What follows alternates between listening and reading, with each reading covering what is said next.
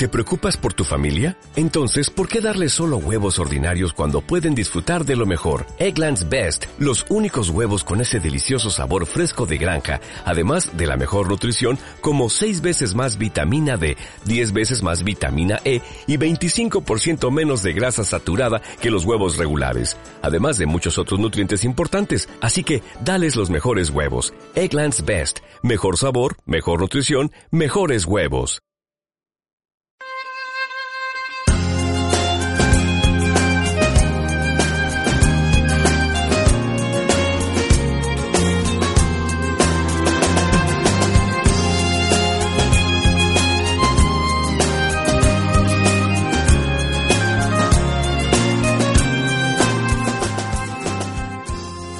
Conversación en tres tiempos.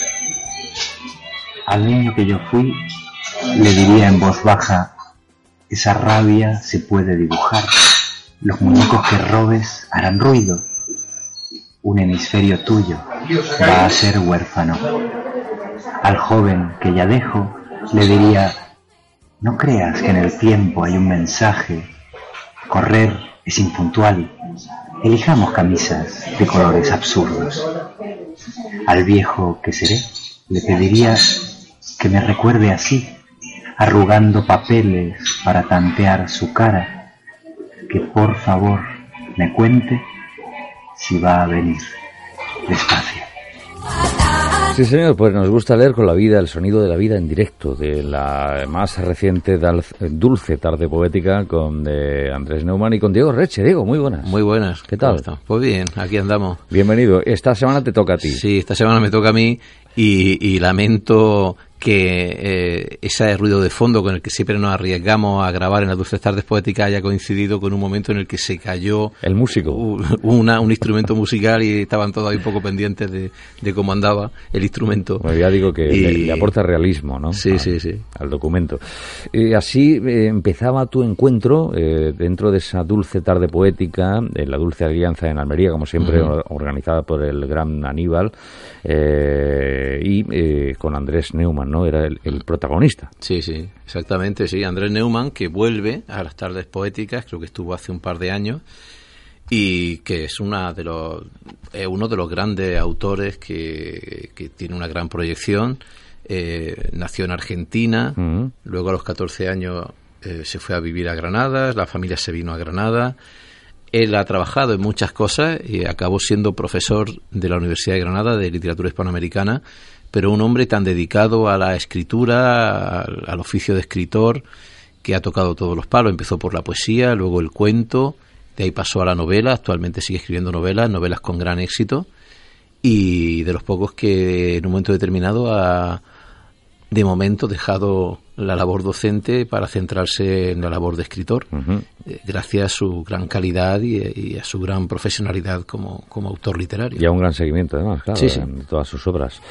Pues no sé qué titular le pondríamos. Ahora vamos a disfrutar del pastel, como tú sueles decir habitualmente, de esa charla eh, completa, con un final jazzístico, dedicado precisamente a Andrés Neumann. no sé qué titular le pondríamos a, este Yo le pondría de aquí en adelante, para que tengamos claro el formato, nueve preguntas y dos poemas. Nueve preguntas y dos poemas. Tiene el título además del libro. ¿eh? Sí, porque va a ser siempre ese formato de, de, preguntar nueve preguntas, que son las preguntas típicas, ¿no? De la mayoría de la gente que se acerca a la poesía quiere saber cuándo descubrió la poesía, qué concepto tiene de la poesía, cómo crea un poema, qué libros han sido fundamentales en su vida como autor y como lector. Ese tipo de preguntas que siempre a todos nos interesan. Perfecto, pues no hemos llegado a hacer spoiler, solo hemos eh, lanzado los enunciados, las respuestas ahora, aquí, eh, este, este espacio eh, que, insisto, co-dirigen esta temporada tanto Diego Reche como Abelino Oreiro. Pregunta habitualmente a Avelino, Avelino si, si él, dice, y ahora yo, abusando de, su generosidad, pues lo, te lo traslado públicamente, ¿no? ¿Escuchará a Diego? ¿Le gustará a Diego que es el titular en plaza? Sí, eh, sí, claro que lo escucho. cada semana. Y claro que me gusta, por supuesto. Sí, señor.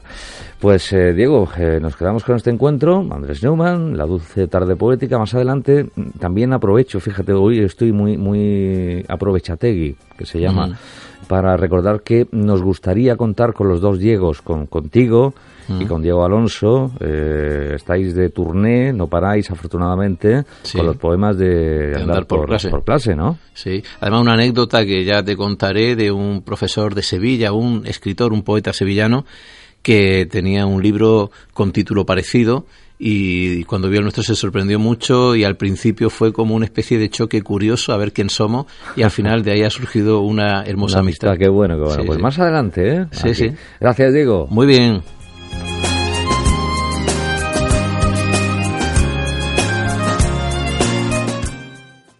Estamos con Andrés Neumann en las Dulces Tardes Poéticas, que esta tarde, a eso de las siete y media, va a hacer una lectura de poesía, una vez más, dentro de la actividad que coordina Aníbal, Aníbal García. Y como siempre, seguimos el, orden de las preguntas y le preguntaríamos a Andrés, para empezar, eh, ¿cómo descubriste la poesía? El descubrimiento de la poesía creo que fue intuitivo al principio, que tenía más que ver con el, con el placer del lenguaje que con la conciencia de que existía una disciplina literaria llamada poesía. Creo que empezó jugando con las palabras a la hora de relacionarse con ellas y creo que tiene algo profundamente familiar. A mi padre siempre le ha gustado jugar con las palabras y me imagino que empezó así, como un juego que se fue volviendo en el mejor sentido serio. Bien, eh, ¿eso era ya en Granada o, fue en Argentina? no, eso fue en Argentina. Yo pasé mi infancia en Argentina y luego sí mi vida en, Granada o Granada, como se debe decir. Pero ese primer contacto fue fue en Buenos Aires. Sin embargo, en la Facultad de Letras de Granada, que tenía una cafetería llena de poetas, se puede decir que ahí completé mi, formación poética, porque Granada es una de esas pocas y raras ciudades donde la poesía parece más importante que la narrativa. Mm. Y eso genera una influencia muy grande en mí, porque mis amigos escribían poemas, no novelas o cuentos. Y visto desde ahora, la verdad es que lo agradezco. Mm. Estando en una cafetería y lo que me comentas de, de la cafetería de Granada, yo también la, conocí, la, misma cafetería en la que fui también estudiante.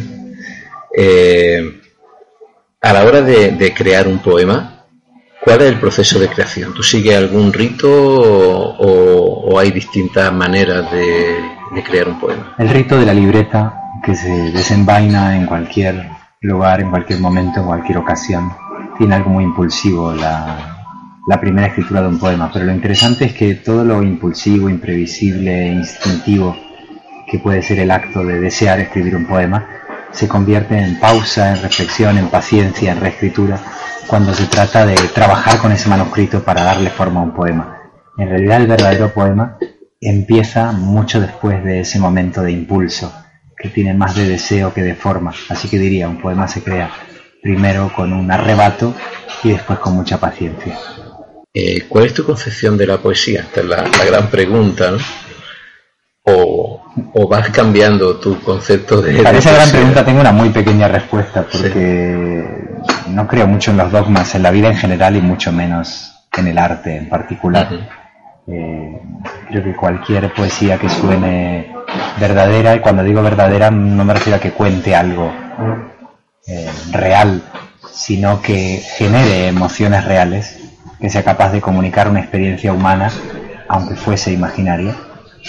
Cualquier, cualquier forma poética que de algún modo me reconcilie con el aquí y con el ahora, me parece una maravilla. Y creo que además la poesía que más me interesa tiene algo de desobediencia de las escuelas. Así que diría, sea cual sea mi concepto de la poesía, espero cambiar de opinión. Eh, ¿Cuáles serían los temas principales de tu obra poética? Bueno, supongo que casi todos mis colegas responderán que los temas de la poesía son siempre los mismos, pero lo interesante es que esas tres o cuatro cosas de las que habla todo poema, tiempo, amor, deseo, miedo, se conjugan, se conjugan de un modo único en cada voz. Em, se podría decir que si la poesía es un instrumento, tenemos solamente las siete notas y sus intervalos intermedios pero es increíble como en una escala que va del do al re, del re al mi y así hasta completar la escala, con algo tan sencillo se pueden inventar infinitas melodías. Así que son infinitos temas con variaciones en torno a eso que más nos preocupa y afecta, que es qué hacemos con nuestro tiempo. Eh, ¿Qué libros de poesía o no? Porque luego he visto que sobre todo empezaste escribiendo poesía, cuentos, y luego has pasado más a la novela, el ensayo, eh, mm. en este proceso, ¿no? Pero quizá qué libros en general crees tú que, que han sido fundamentales en tu en tu vida literaria, en tu concepción de la poesía, en tu sentimentalidad en definitiva. ¿Libros que yo haya leído? Sí. Supongo que algunos de ellos, si nos referimos, nos ceñimos a la poesía, son los, los poemas de Rilke, sobre todo esos de su etapa inmediatamente después de la juventud, que se llaman Los Nuevos Poemas de Rilke. Es un libro que me impactó muchísimo cuando lo leí Nunca he dejado de asombrarme y admirar eh, la poesía de César Vallejo, particularmente su última poesía, donde consiguió conjugar los experimentos y la, vanguardia con, esa emoción genuina de la que hablábamos antes. Cómo conmover al lenguaje y al lector al mismo tiempo. Y, y también me gusta mucho la poeta polaca que en su momento ganó el premio Nobel, que murió hace poco, que es Wisława Szymborska, que conseguía algo raro de encontrar en la poesía, que es utilizar el humor y la ironía. Normalmente la poesía puede ponerse muy densa o puede sobreactuar, y ella era el perfecto antídoto de eso. Era una poeta irónica e inteligente y sin embargo a la vez muy emocionante. Eh, ¿Qué libro de los tuyos te trajo al mundo literario? Me cuesta pensarlo desde fuera, ¿no? Se trata de mis libros, pero por una cuestión meramente de repercusión, supongo que primero me resultó importante poder llegar a una editorial como Hyperion cuando tenía veintipocos años. Eso me allanó el camino, por así decirlo, y fueron un par de libros que publiqué allí y quizás podría mencionar el, el Tobogán que es ese libro que ganó el premio Perión eh, hace ya pues como 16 años si, si no me salen mal las cuentas. Y, como narrador tengo la sensación de que el libro que más se ha leído es una novela que se llama El viajero del siglo y ya sabemos que bueno que los libros más leídos no son siempre los que uno prefiere pero en este caso creo que ha sido así Sí, bueno, eh, prácticamente me estás contestando con la siguiente, ¿no? El, libro que sería fundamental y tu último libro. El último libro es precisamente el que he traído a Almería hoy. Se titula Vivir de Oído y, es un libro de poemas breves en el que he estado trabajando en los últimos cinco años más o menos. Y lo publica La Bella Varsovia, que es una excelente editorial de la poeta Elena Medel, una editorial que está publicando a poetas jóvenes, y cuando digo jóvenes me refiero más que yo, mucho más que yo, y está haciendo esa labor tan importante de, descubrimiento de nuevos valores, que es el trabajo sucio y luminoso que hacen las editoriales valientes como, como la Bella Varsovia. Eh, finalmente, ¿cuál sería tu próximo libro? Si está en otro, ¿qué material tienes ahí preparado para ideas o libros que estén Eso es, es lo que dices, son ideas, son notas que voy tomando y me parece importante no precipitarse a la hora de empezar a escribir otro. Hay un momento de desconcierto, de extravío, que uno no sabe muy bien qué hacer y en esos momentos que a veces son incómodos se va forjando la voz por venir, la, en la nueva tonalidad. Entonces creo que no hay que forzar el momento en que uno de pronto descubre por dónde tiene que tirar. Esa duda creo que es creativa, es fértil sí que estoy tomando notas para una novela que no sé cuándo empezaré mm. y, para unas prosas breves que no sé cuándo terminaré. Y ese no saber no está tan mal. Mm.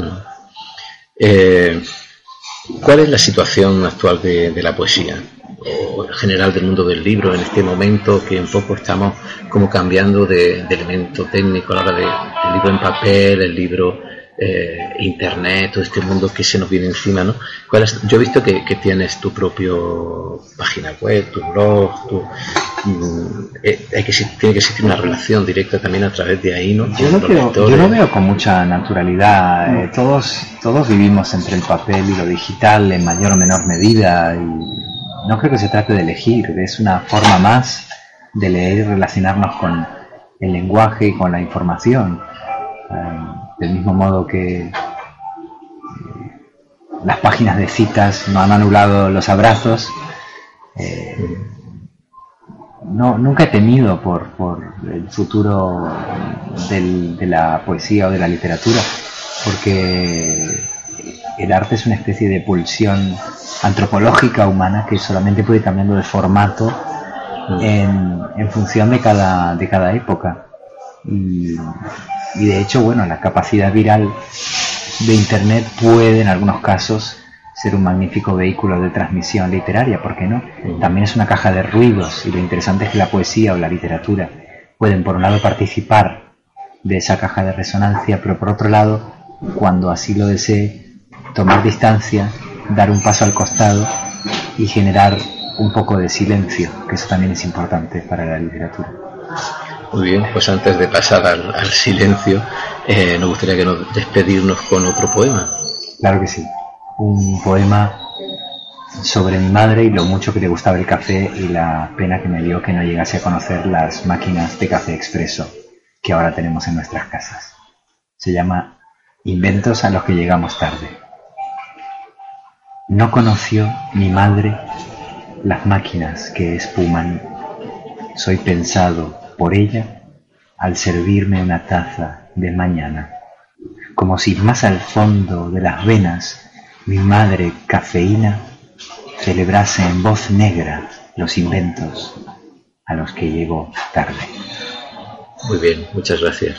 Un gusto tomar un té contigo.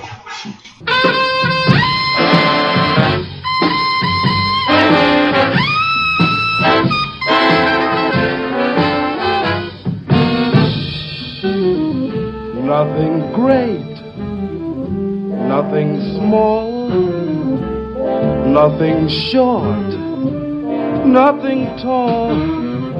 Ain't nothing phony, nothing true. Ain't nothing, nothing, baby, without you. Nothing up, nothing down, nothing square nothing round, ain't nothing many, nothing few. Ain't nothing, nothing, baby, without you. I think that I should mention my honorable intention. Cause it's plain to see you're meant to be my absolute necessity.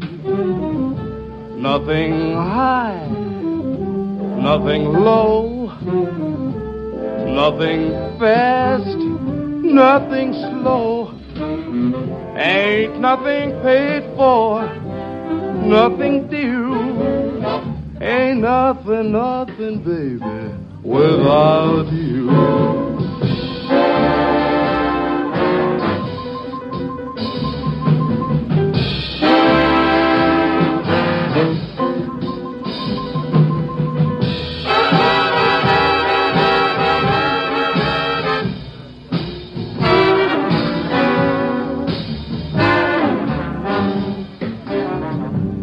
Nothing high, nothing low, nothing fast. Well, it ain't nothing slow.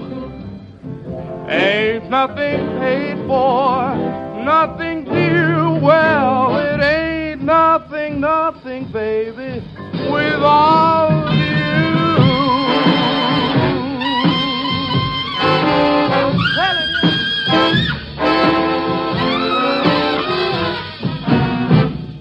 Jimmy Grissom. Ain't nothing, nothing.